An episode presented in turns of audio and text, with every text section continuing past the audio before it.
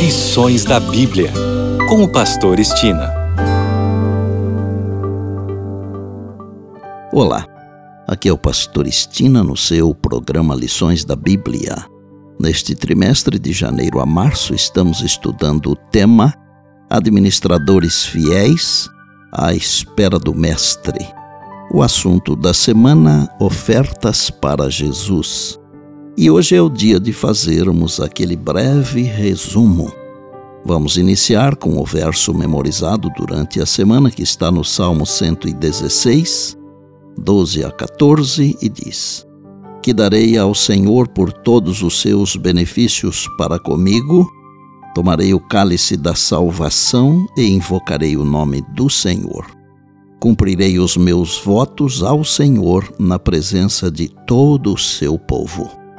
Quando consideramos a magnitude das dádivas de Deus para nós, começamos a ver nossa doação como mais do que apenas pavimentar o estacionamento ou comprar vestes para o coral.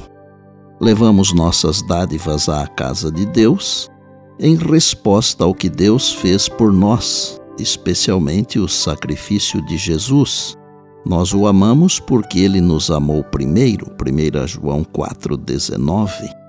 A igreja local e as sedes administrativas em todos os seus níveis usam nossas dádivas para promover a causa de Deus.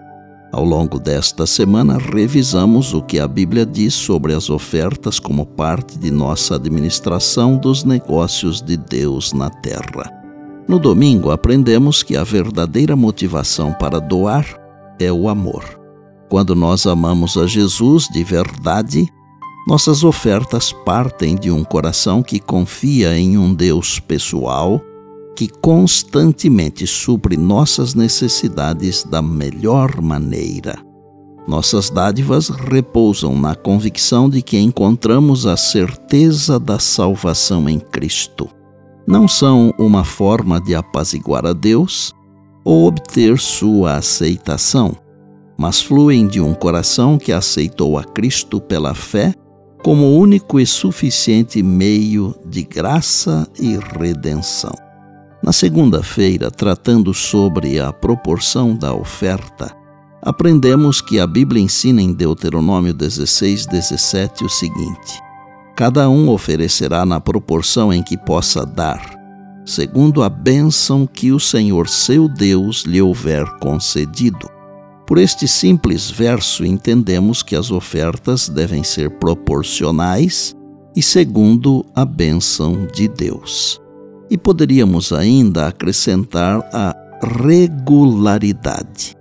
Assim sendo, compreendemos que as ofertas devem ser voluntárias, sistemáticas, proporcionais e de acordo com as bênçãos de Deus.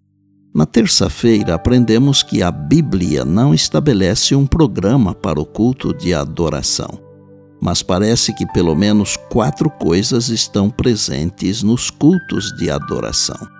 No Novo Testamento, a lista inclui estudo ou pregação, oração música e dízimos e ofertas. Na quarta-feira, vimos que uma única vez Jesus elogiou uma oferta. A viúva deu somente duas moedinhas de cobre. Ela deu tudo o que tinha. Jesus, porém, entendeu o motivo dela. Ela acreditava que o serviço do templo era indicado por Deus e estava ansiosa para fazer tudo o que lhe fosse possível para a manutenção do templo. Fez o que pôde. Sua atitude serviria como um monumento em memória dela ao longo dos tempos e seria motivo de alegria também na eternidade. Seu coração acompanhou sua oferta. O valor foi avaliado não pela importância da moeda, mas pelo amor a Deus e o interesse para com sua obra que serviram de motivação.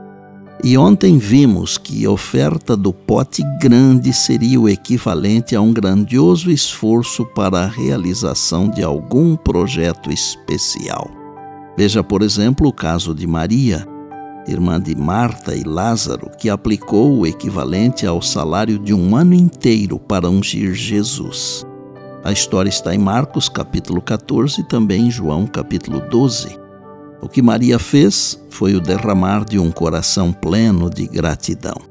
E as palavras de Jesus a respeito desse grandioso gesto para com ele foram: Ela praticou boa ação para comigo porque os pobres sempre os tendes convosco, e quando quiserdes podeis fazer-lhes bem, mas a mim nem sempre me tendes.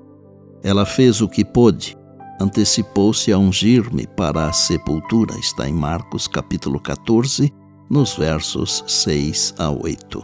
E por bondade, lembre-se sempre das palavras de Jesus. Passará o céu e a terra, porém as minhas palavras não passarão. Eis que venho sem demora. Bem, amanhã tem mais, se Deus assim nos permitir. E disse Jesus: Examinais as Escrituras, porque julgais ter nelas a vida eterna. E são elas mesmas que testificam de mim, João 5,39. Eu sou o Pastor Estina e este é o seu programa Lições da Bíblia, diariamente com você, pela graça e misericórdia de Deus.